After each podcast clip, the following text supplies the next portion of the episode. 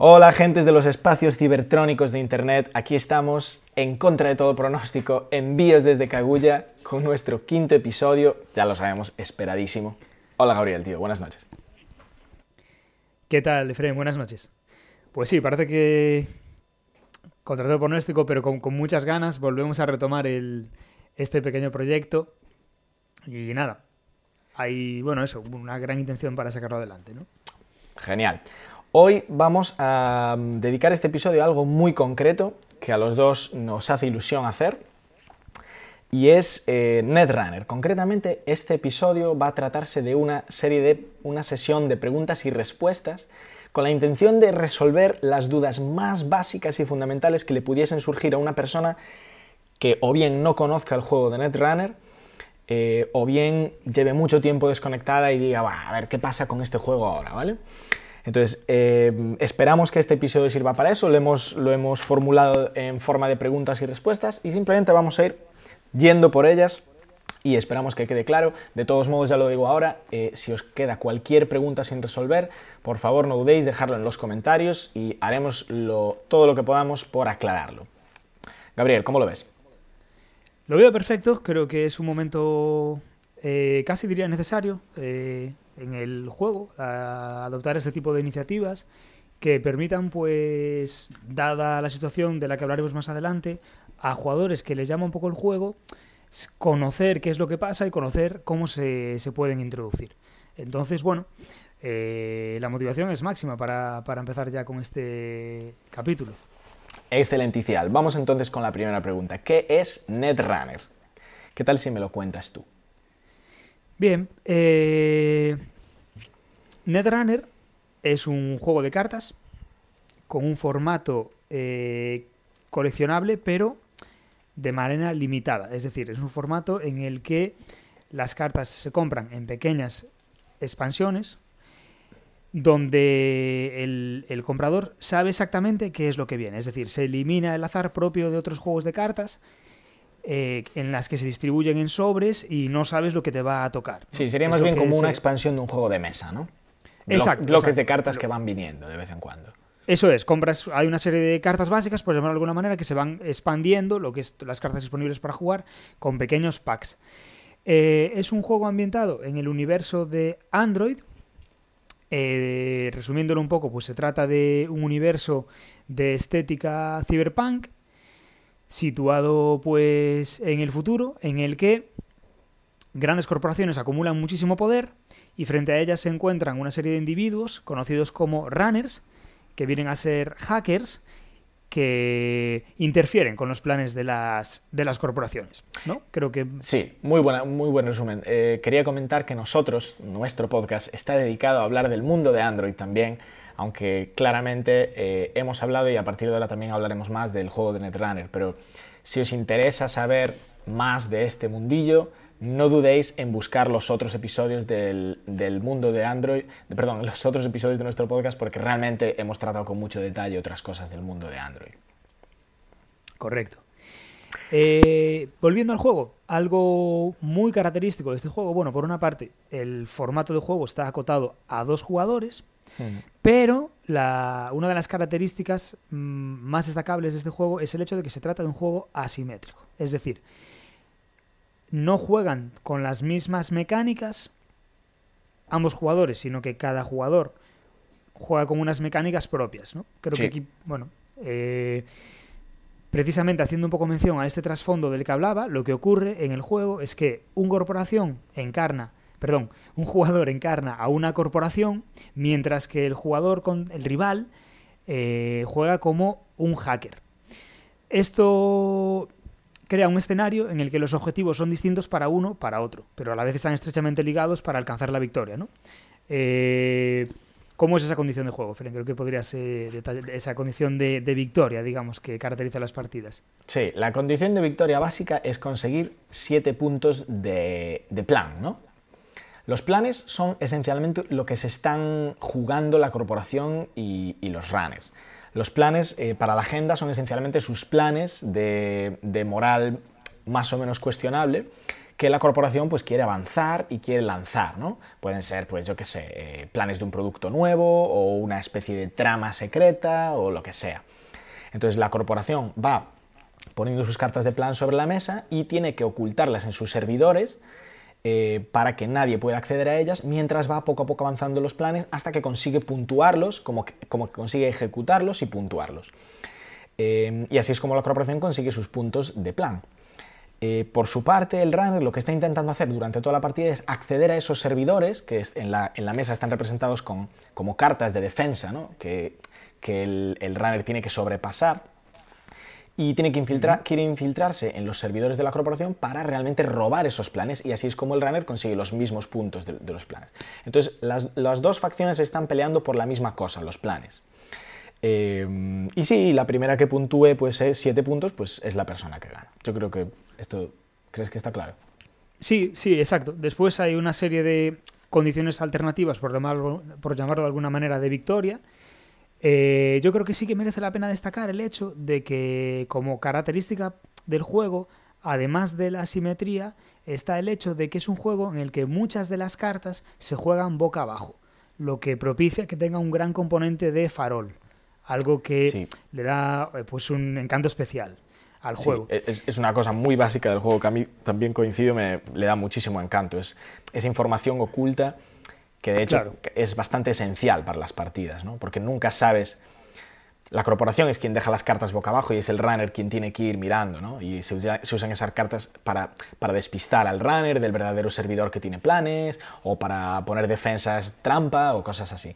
Claro, le da un componente táctico eh, profundo al juego y no solo eso, sino que además pues produce situaciones eh, a veces divertidas, a veces no, tan divertidas, cuando te encuentras con sorpresas desagradables, pero creo que en general eh, tienen cierta... Mm, bueno, eh, desarrollan el contexto narrativo del juego. ¿no? En ese sentido creo que es un juego bastante inmersivo. y bueno, por último, destacaría que las partidas son partidas que duran en torno a 30, 45 minutos cuando se conocen las reglas por lo tanto, me atrevo a decir que es un juego dinámico y bastante fluido, que no, requiere de mucho tiempo para jugar. Sí, yo, estoy que esto resume bastante bien, ¿no? El, sí, yo creo que hemos hablado. El juego de Netrunner. Hemos dicho de un poco es decir, de todo. En definitiva, se trata de un juego ambientado en un futuro de tipo cyberpunk, eh, caracterizado por su asimetría, en la que un jugador juega como un hacker que intenta robar los planes de una corporación que a su vez los intenta sacar adelante. Eh, es un juego muy dinámico, con un componente además de eh, información oculta, que se traduce muchas veces en farol. Exacto. Vale, pues ahora que tenemos un poco claro de, qué, qué, juego tenemos entre manos, vamos a explicar qué pasó con Netrunner. Esta es nuestra segunda pregunta. ¿Qué pasó con Netrunner? Que le llevó a su situación actual. Y esto es importante. Eh, voy a empezar yo, ¿vale? Adelante. bueno, Netrunner fue un juego que históricamente fue diseñado por Richard Garfield, que fue el mismo tío que diseñó Magic.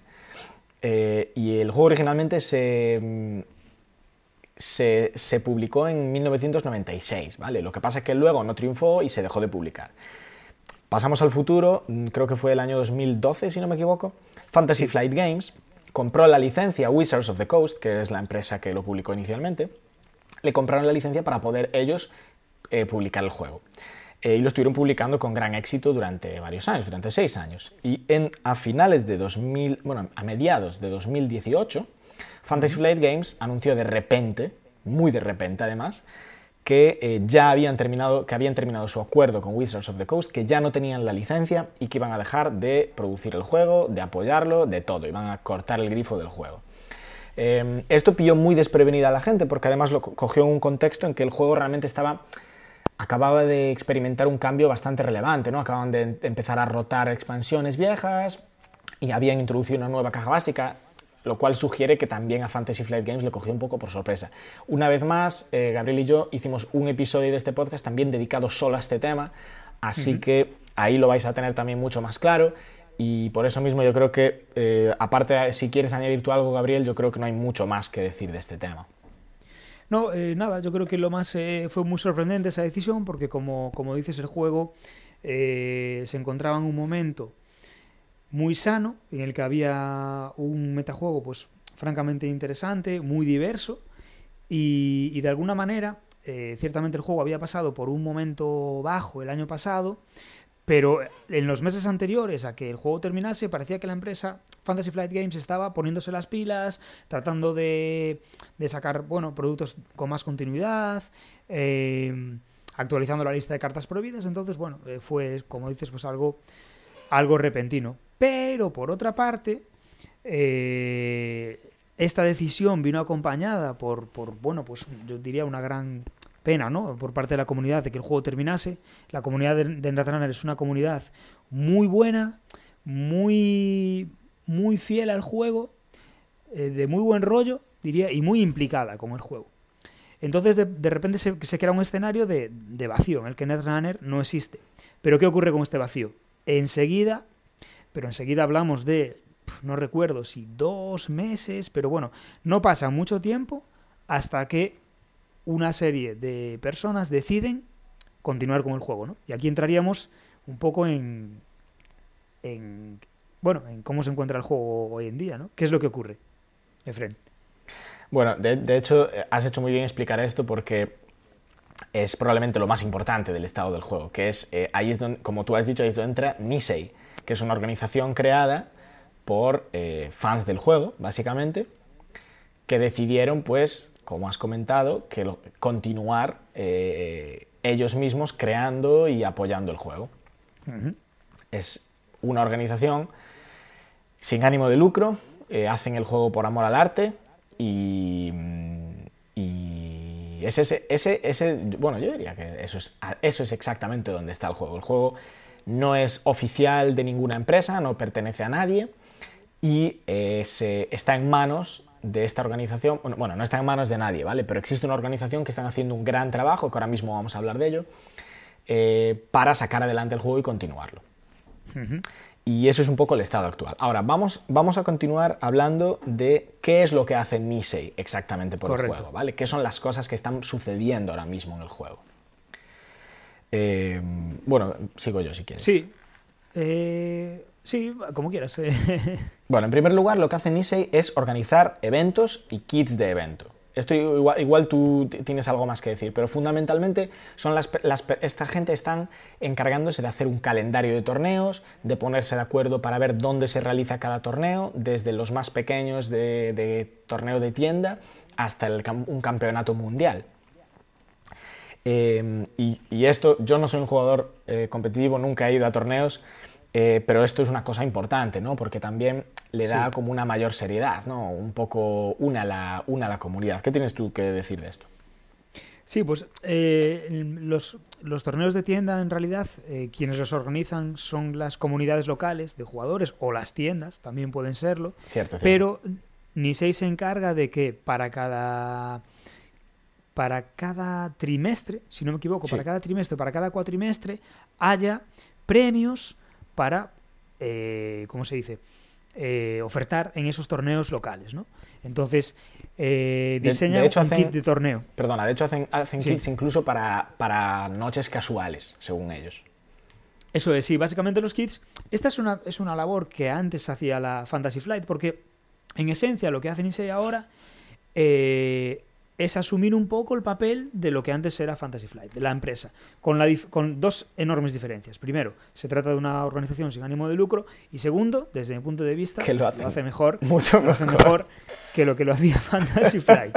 es decir, están manteniendo una... Yo creo que su trabajo es eh, muy profesional, es decir, están manteniendo una periodicidad de muy rigurosa cada, cada 3-4 meses están sacando un kit de torneo, que el kit de torneo en esencia consiste en un tapete eh, y una serie de cartas promocionales. Uh -huh. Y luego, además de, de, aportar estos premios para lo que son competiciones locales, sí organizan eventos de mayor envergadura, como por ejemplo el, eh, el Campeonato Mundial, que es el trabajo que hay ahí detrás es inmenso y no solo eso, sino que Nisei además también as asume un cierto riesgo económico, porque en el caso del campeonato mundial, pues han tenido que disponer de un espacio para albergar a un número elevado de jugadores, eh, Bueno, es decir... Sí, se financian con, con donaciones, básicamente. Tienen un Patreon eh, exacto. Eh, y se financian con donaciones de la gente, esencialmente. Correcto. Así que teniendo eso en cuenta, realmente están haciendo un gran trabajo. En definitiva, eh, Nisei mantiene el juego organizado. El juego organizado en forma de torneos y a través de, premios. Además de, de, mantener activo el juego organizado, eh, genera, es decir, ha, presentado diferentes formatos de juego en el que se pueden usar diferentes cartas, actualiza con mayor frecuencia la lista de cartas prohibidas, que es una lista de cartas problemáticas, digamos, bueno, prohibidas y restringidas, y no solo eso, sino que mantiene, es decir, diseñan nuevas expansiones para el juego, es decir, realmente crean nuevas cartas que publican y ponen a disposición de los jugadores. En definitiva, están haciendo la labor que hacía antes Fantasy Flight, pero como digo, desde mi punto de vista, eh, con mayor eh, profesionalidad y hasta me atrevería a decir que con más, con más éxito.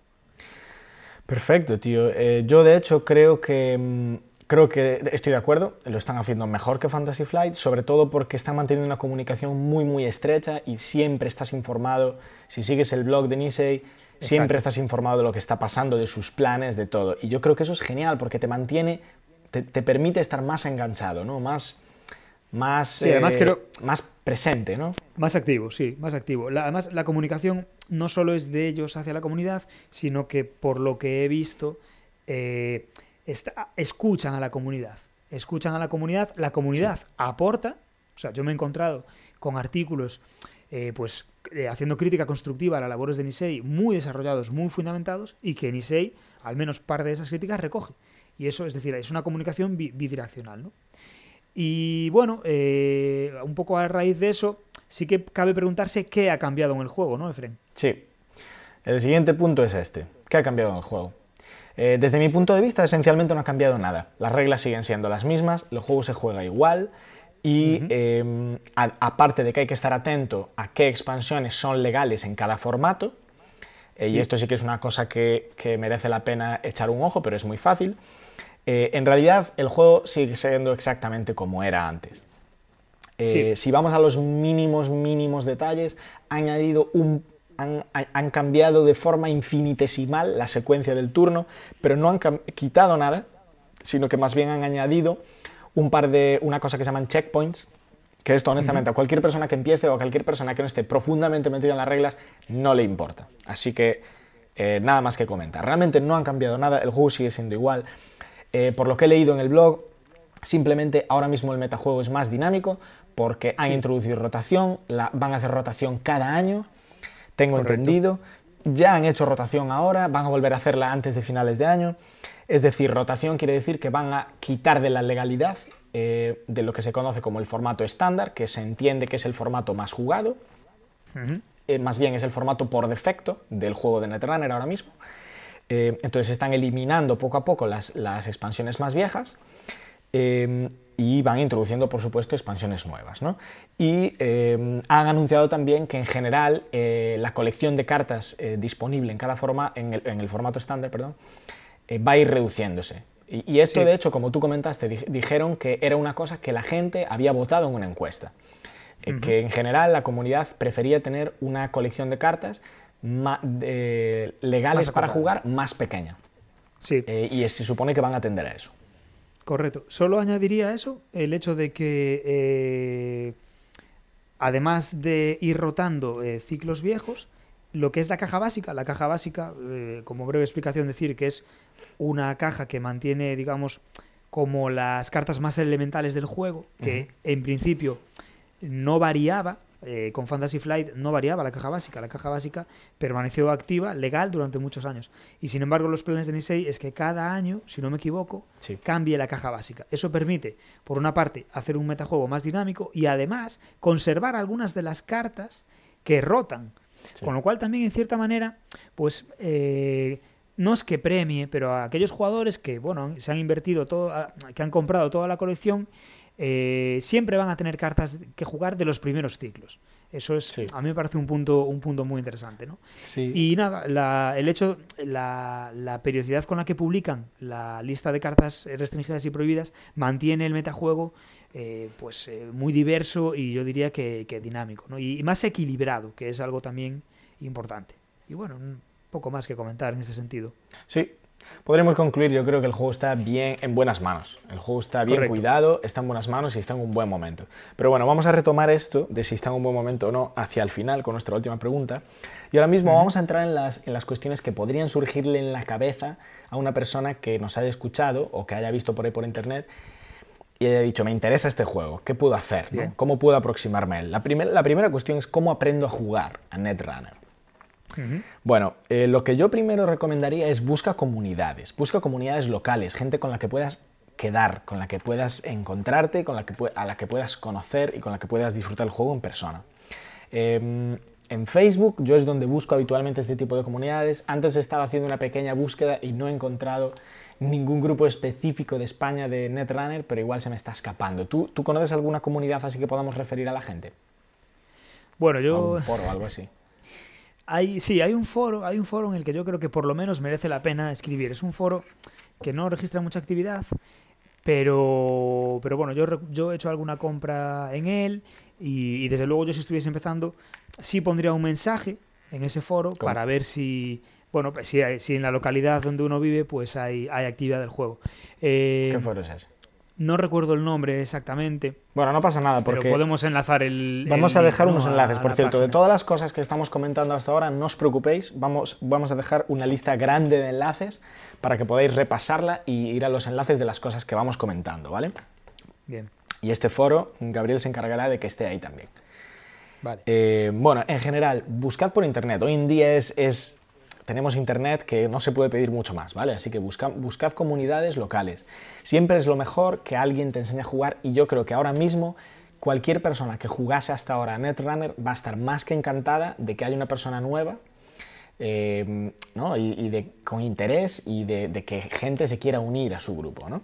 Sí, sin duda. Y la gente que ya sea veterana, no ser cretinos y cretinas, por favor, acoged a la gente nueva, ¿vale? Siempre, siempre es Bueno. positivo eso. Yo creo que en esta comunidad hay, hay es decir, la gente, bueno, por lo que he vivido, eh, pues yo pienso que, que hay una predisposición muy positiva a aceptar a gente con interés en el juego. O sea que... Sí. De hecho, si, si estáis es por la zona, de, favor, si estáis por la realmente, zona para de empezar a Vigo, yo mismo os invito a que quedéis con Gabriel. No, por supuesto, estamos encantados de, de- de recibir gente interesada en, en- en jugar, claro que sí, sin duda. Eh, bueno, ¿qué otros recursos podría haber para aprender a jugar si quieres aprender a jugar en tu casa? Eh, pues bueno, puedes acceder a las reglas en español y en inglés. Eh, me estoy refiriendo a las reglas eh, antiguas de Fantasy Flight, que están disponibles todavía en internet en inglés y en español. También están las reglas de Nisei. Nisei ha hecho, ha hecho un documento de referencia de reglas que personalmente encuentro muy denso, pero que aún así contiene pues, todas las explicaciones de las reglas. No es muy tutorial, pero bueno, también está. Y luego también en YouTube hay eh, vídeos tutoriales que me parece un recurso más interesante, sobre todo para una primera aproximación. eh, y están, eh, son vídeos que a su vez hizo Fantasy Flight Games y que también están en español y en inglés. Eh, yo conozco también, que creo que son destacables, lo que pasa es que solo están en inglés y no sé qué tal están los subtítulos, eh, los vídeos de Team Covenant. Es, un, es una tienda de Estados Unidos que también tiene un canal en YouTube. A mí me gusta mucho esa gente y se esfuerzan mucho últimamente en hacer contenido de calidad, de mucha calidad, para, para principiantes. Y sus tutoriales son muy bonitos además porque los hacen en un formato más bien, estamos en la mesa, te estoy explicando cómo se juega, también hablan de construir mazos, entonces si, si entendéis bien los vídeos en inglés o si os animáis a verlo con subtítulos, yo también dejaré un enlace a sus vídeos porque me parece un recurso excelente. Genial. Y bueno, eh, también comentar que Gabriel y yo es posible, no vamos a prometer nada, pero es posible que en el futuro hagamos algún que otro recurso también para, para principiantes, eh, en referencia a Netrunner. Correcto, bien. ¿Algo más de decir? ¿Cómo se aprende a jugar? Creo- No, creo que, que las, eh, las pautas que has dado pues son, son bastante claras. Nada, simplemente espero que nos animemos a grabar ese vídeo en el que podamos pues también eh, divulgar un poquito cómo se, cómo se aprende, ¿no? Que hagamos nuestro propio tutorial. Sí, totalmente, totalmente. Ujú. Bueno, pues entonces vamos Bueno. a por la siguiente gran pregunta, que es ¿cómo consigo las cartas? Quiero jugar Correcto. o aprendí a jugar ya. ¿Cómo consigo las cartas? Gabriel, por favor, ¿por qué no nos empiezas a iluminar tú? Además, tú Bueno, estás más al día de las cartas viejas, por lo menos. Eh, cuando Fantasy Flight eh, decide, bueno, decide, por los motivos aparentemente, pues que no consiguió la renovación de la licencia, eh, por lo tanto decide de seguir continuando con Netrunner, deja de eh, imprimir las cartas, con lo cual las cartas que diseñó eh, e imprimió Fantasy Flight dejan de seguir produciéndose, limitándose a existir, a quedar únicamente pues lo que no se habría vendido hasta el momento, el stock que había hasta el momento, ¿no? Las existencias hasta el momento, hasta el momento. Entonces, todas esas cartas, algunas todavía se pueden conseguir. Mm, hay que bucear eh, en internet. Hay que, bueno, pues eh, ver si en alguna tienda local todavía quedan packs. Algunas aún se pueden conseguir. Todavía, todavía se venden. Se venden también en eBay. Y yo, por ejemplo, me fijo que en el, que en el Reddit de, de Netrunner, lo que hace muchas veces la gente es anunciar ofertas puntuales de tiendas que todavía tienen stock y están vendiéndolo, de hecho, eh, con precios rebajados. Con lo cual, aunque es difícil conseguir ciertas expansiones, hay algunas que todavía se pueden conseguir, de, como digo, del stock que imprimió en su día Fantasy Flight Games. Entonces, viendo esto, uno podría pensar que el juego no es accesible para jugadores que muestren interés en el mismo. Pero eh, todo lo contrario, porque ocurre que Nisei concibe que se empleen proxies en el juego. Los proxies básicamente vienen a ser cartas que uno se imprime en su casa o en una a través de una empresa que imprime bajo demanda. No solo eso, sino que, bueno, porque también podríamos pensar, vale, está muy bien que se puedan usar proxies, pero ¿qué pasa con las cartas? ¿De dónde saco lo que sería la carta digitalizada? Y ha habido eh, miembros de la comunidad de Netrunner que han hecho un trabajo eh, maravilloso al haberse molestado en, no sé si, bueno, no sé si las han escaneado o cómo han conseguido la imagen de la carta, pero vaya, han rec- recogido toda la colección de cartas que editó y publicó Fantasy Flight Games en archivos digitalizados, en una serie de carpetas a las que se puede acceder desde, desde el propio Reddit de Netrunner y bueno, a carpetas a las que Efren po- pondrá el enlace Sí, sí. Pondremos un enlace a esa carpeta que contiene todas las cartas que existieron. Correcto. De las que se pueden descargar las cartas. ¿Y qué se hace con las cartas? Bueno, pues las cartas uno puede imprimirlas en su casa, en cartulina, en papel, en blanco y negro, como quiera, lo que le sea más práctico. O también se pueden eh, editar para las diferentes páginas que imprimen bajo demanda, que es la opción que va a generar una carta de mayor calidad y más parecida a la carta que, que en su día imprimía Fantasy Flight Games. Yo puedo decir por experiencia propia que hoy en día se pueden conseguir cartas a través de, de empresas de impresión bajo demanda con una calidad y eh, muy buena, es decir, muy buena, eh, atractiva, jugable, es decir, casi casi lo mismo que las cartas que, que hacía Fantasy Flight Games. Eh, por otra parte, eh, Nisei, el formato que tiene de, las, de publicar las cartas nuevas que diseña es precisamente siguiendo este sistema. Es decir, cuando, cuando publica una expansión, las cartas se pueden descargar en PDF y además tiene acuerdos con determinadas páginas de impresión bajo demanda a las que ya le pasa eh, las cartas y tú puedes en estas páginas comprar directamente las cartas. Entonces realmente Sí, al final es como si las comprases directamente por internet a, a Sí, cualquier sí, empresa. la ¿no? diferencia es que tú escoges, tú escoges pues eh, el peso de la carta eh, y luego bueno pues el precio evidentemente varía según los gastos de envío. Si se piden muchas cartas pues eh, hacen descuentos. Pero vaya, es un poco es un poco esa la idea, ¿no? De, de cómo Y se al- consiguen hoy en día las cartas. Y al final tú las has comprado, yo no, pero el precio es prácticamente el mismo, incluso creo que un poco menos, ¿es posible? Que lo que te habrían costado la misma cantidad de cartas previamente con Fantasy Flight, ¿o no? El precio es similar, pero depende, depende de también, es decir, depende del, por ejemplo, del gramaje de la carta, de lo que pese la, de lo que pese la carta. Entonces el precio es similar, eh, a veces puede ser un poquito más caro, vale, depende, ya digo, depende un poco de, del peso de la carta y depende también de, de la cantidad de cartas que se pidan y de los gastos de envío. Los gastos de envío sí que puede ser lo que condicionen más el precio de las cartas, pero más o menos al final la inversión es la misma que con Fantasy Flight, porque ocurre una cosa, y es que realmente Nisei publica un menor número de cartas, porque en lugar de publicar más cartas de las cuales eh, hay pocas que realmente se vayan a jugar, publica menos, pero con mayor potencial de juego. Esa es al menos mi, mi, sensación. Con lo cual, más o menos, al final la inversión es la misma. Eh, y aquí tienes una cosa clara, es que no vas a tener un problema de que las cartas se agoten ni nada así. Algo que pasó, por ejemplo, con las últimas expansiones de que sacó Fantasy Flight, ¿no? que sacó un stock muy limitado y fue difícil conseguirlo.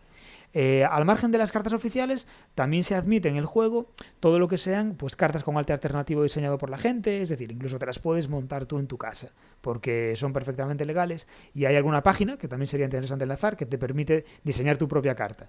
No molan tanto como las, como las cartas de Nisei o las de Fantasy Flight, pero bueno, es un apaño válido.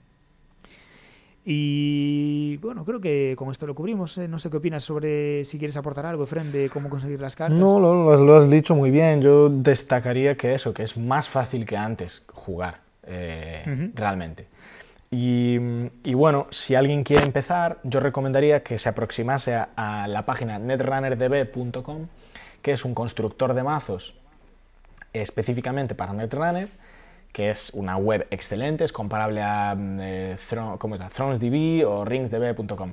Son uh -huh. páginas muy buenas y existe una para Netrunner y lo importante es que todas las cartas nuevas, incluido eh, el último System Core, la última caja básica, eh, quiero decir, todas las cosas que está eh, produciendo Nisei, eh, también están allí reflejadas. Entonces, una primerísima aproximación puedes ir, ir, ir, irte a esta web y mirar las cartas, puedes mirarlas todas. Y puedes mirar cuál está en cada expansión, puedes mirarlo todo. Y es muy cómodo. Y Correcto. Eh, mi, mi, consejo para una persona que quiere empezar sería, vete a la web de Nisei, mira la lista de cartas que están incluidas en el System Core, ahora mismo está, el legal es el System Core 2019, pero bueno, irá rotando cada año, pero allí puede encontrarse toda la información de qué cartas necesitas, cógelas de la carpeta que vamos a enlazar también, las imprimes y ya tienes. Eh, esto es literalmente lo que hice yo. Lo que pasa es que yo, como ya tenía un poquito de colección, que realmente tenía una colección bastante pequeña, pues más o menos tenía la mitad de las cartas y la otra mitad de las uh -huh. cartas las necesité imprimir para el System Core. Una cosa también que, bueno, que puede ser importante es que ahora mismo es obligatorio, en los torneos al menos, es obligatorio jugar con fundas opacas tienes que enfundar tus cartas sí, siempre, sí, ¿vale? Porque la parte de atrás es diferente, las viejas cartas de Fantasy Flight con las nuevas de Nisei y especialmente también si imprimes, eh, pues tienes que poner algo ahí detrás, ¿no? Entonces tienes que usar siempre fundas y esto yo creo que facilita todavía más eh, que se note, o sea, va a hacer que se note menos si estás jugando con papel o no. Incluso si nunca tuviste cartas de Netrunner, pues literalmente comprarte unas cartas de póker cualquiera, con tal de que te, tengan todas la parte de atrás igual, las metes en tus fundas y pones tus papelitos delante y vale exactamente igual. Sí. Eh, vamos, lo veo muy fácil, lo veo muy asequible, hay más opciones que antes, así que yo creo que está perfecto. Vamos a proseguir. Vale, te, te, nada más te, te pasaré un, un, enlace de, de Reddit uh -huh. en el que se, bueno, se explica cómo conseguir, cómo conseguir el, el, System Core, dónde están las cartas, a través de qué empresa se puede conseguir, etcétera. Está muy bien explicado y es, eh, yo creo que muy apropiado para eso, para empezar con la caja básica, ¿no? Perfecto. Y nada más. Yo bueno, creo que por último, pues podemos un poco comentar, dar, no sé, eh, que dar un poco nuestra opinión ¿no? sobre cómo... Eh, sí, perdona, si antes, antes, quería, antes, quería, comentar otra cosa, simplemente ah, sí. cómo se puede, dónde se puede jugar. Eh, y en realidad no hay nada nuevo que tengamos que aportar, ya hemos hablado de las comunidades, que busquéis comunidades, pero también hay una web que hay que mencionar, que es ginteki.net, vamos por supuesto ah, a dejar verdad. un enlace. Eh, esta es una web que ha simulado eh, literalmente en el navegador, no necesitas instalar nada, eh, en el navegador ya tienes una plataforma que imita una mesa, con todas las cartas. Allí te puedes meter tus mazos de, eh, de netrunnerdb.com, pones allí tu mazo, buscas gente, es como un pequeño chat, hay constantemente gente allí eh, online, está jugando. Y también, de hecho, es una, no lo hemos comentado antes, pero también si estás buscando a alguien para introducirte al juego, allí también lo puedes buscar, porque hay chats, si no me equivoco, incluso hay chats regionales, ¿no? O estoy hablando de otra web. En Juego de Tronos no, hay chats regionales. Chats. Pero bueno, en cualquier caso, es, es, hay una posibilidad de que haya gente de, de, todas partes del mundo, entonces es una muy buena idea empezar preguntando allí.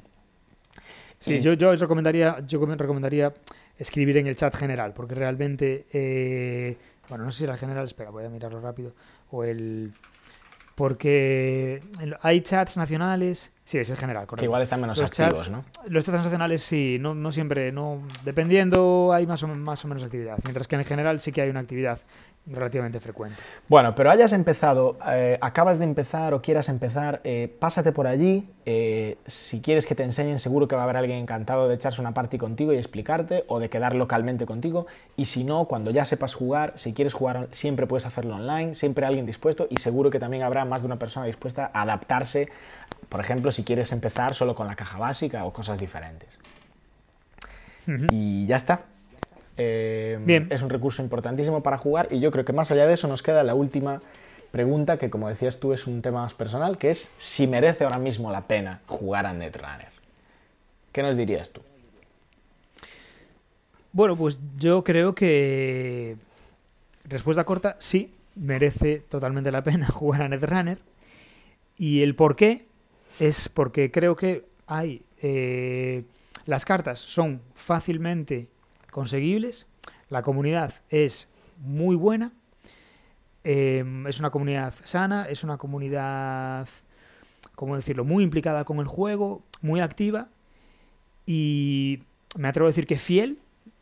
Y por otra parte, el, el juego es un juego muy divertido, eh, que tiene un gran ingrediente táctico, un gran ingrediente de inmersión, es decir, un aspecto narrativo que merece mucho la pena explorar. En ese sentido, Nisei no solo diseña cartas jugables, sino que diseña cartas que, mm, eh, ¿cómo decirlo?, eh, enriquecen el, el trasfondo del juego. Es decir, hay, hay nuevas historias, es decir, lo que es la historia del juego se sigue ampliando, no se queda estancada en Fantasy Flight. Oh, de hecho eso es excelente. Antes Fantasy Flight no publicaba historias. Bueno, publicaba un pequeño, una pequeña historia con cada expansión, pero yo creo que es- estos Sí. están publicando más historias todavía. Sí, no sé, no sé exactamente decir cuántas, pero, pero creo que sí.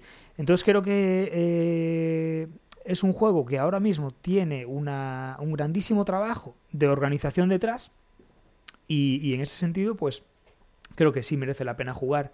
Eh, ciertamente, Nisei yo creo que tiene un, un gran reto por delante y es quizás un poco como crítica a ellos, ¿no? Que no todos son cosas positivas. Yo creo que precisamente el aspecto que más tienen que trabajar es conseguir eh, atraer a nuevos jugadores al juego, porque es un poco, podríamos decir, el aspecto que más se resiente.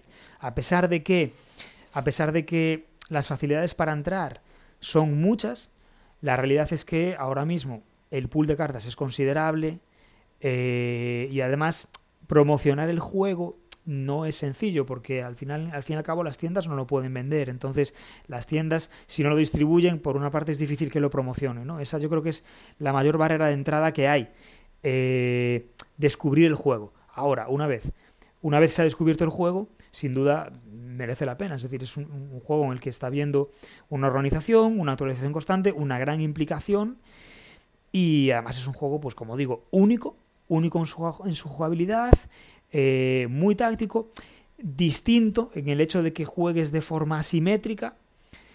Y vaya, en definitiva, eh, yo creo que, merece mucho la pena probarlo y, eh, introduc introducirse en él. ¿Qué opinas tú, Efraín? Yo no puedo estar más de acuerdo. Eh, yo personalmente dejé de jugar el juego activamente hace ahora mismo ya dos años. Y hace apenas un par de meses que, que me vuelvo a poner en contacto con, con el mundillo, he vuelto a, me empecé a leer el, el, blog de Nisei, empecé a estar más en contacto y es que me entraron unas ganas locas de jugar. No solo porque el juego me encanta todo lo que has dicho, es súper bueno, es un juego increíble, merece muchísimo la pena jugarlo, también a nivel transfondístico es una gozada. No, no en vano hacemos nosotros un podcast que inicialmente solo, solo íbamos a hablar del trasfondo, ahora vamos a hablar también en el runner, pero vamos a hablar mucho del trasfondo también. Todo merece la pena con este juego, todo. Yo he probado muchos juegos y diría casi, me atrevería a decir que a nivel de diseño, a nivel de experiencia, este es el mejor. Eh, porque uh -huh. es más diferente, porque es más intenso, porque es más emocionante, más original. Está muy bien, sí, merece la pena. Y yo creo que a nivel de contexto ahora mismo, eh, el juego... Eh, Suena un poco ridículo decirlo, suena difícil de creer, pero yo creo que de verdad está mejor que estaba antes. Eh, está en mejores manos, yo lo creo. La gente sí, así es. de Nisei están más de dedicados, están poniéndole mucho más cariño, yo creo, mucho más atención al detalle. Y estoy de acuerdo contigo, tienen que desarrollar yo creo que más recursos para gente que empieza, tienen que hacer el juego un poco más eh, promocionable y promocionarlo ellos mismos más, pero... Uh -huh. Yo de verdad, la, si alguien se lo está considerando, yo animaría mucho a cualquier persona a que se lance y lo intente, porque merece muchísimo la pena. Estoy de acuerdo. Bueno, pues nada, esperamos que, que este vídeo contribuya a eso, en ese sentido, es decir, que surta Sí. efecto y eh, podamos encontrarnos con nuevos aficionados al juego en las mesas locales. Bueno, yo particularmente deseo que en Vigo, ¿no? Sí, totalmente. Y la gente tiene que saber que, que hay una comunidad que existe, que igual, aunque sea difícil encontrarla, existe gente que lleva años jugando este juego, que adora este juego, solo hace falta oírnos, eh, y están ahí, solo hay que encontrarles. Yo, yo, yo mismo, que ahora vivo en Cracovia, ahora- yo mismo he conseguido encontrar a dos personas que tienen ganas de jugar, ya que dejo para jugar con un chico. Así que Bien, sí, no, yo- no es, cuestión, imposible. es, cuestión de, es cuestión de intentarlo. Yo creo que siempre hay alguna persona que, que puede jugar. Aquí en Vigo, bueno, pues en, en el penúltimo, en el penúltimo torneo que organizamos eh, vinieron jugadores de, Portugal, de, Oporto. Y, bueno, estamos en contacto con ellos. Entonces, yo creo que, sí, hay gente que sigue jugando porque el juego es un juego magnífico. Bueno, pues es- sí, ciertamente esperemos que, que este, que este episodio sirva para animar a la gente. En cualquier caso, bueno, Gabriel, gracias como siempre, tío, por acompañarme. Gracias por acogerme, Fren. Y, bueno, pues hasta la próxima. No dudéis en dejarnos vuestras opiniones, preguntas, eh, respuestas. Si hay algo que se nos haya olvidado o que queráis aportar también, bienvenido en los comentarios. Y no dudéis que nos volveréis a oír pronto hablando sobre los mundos de Android y sobre Netrunner. Adiós.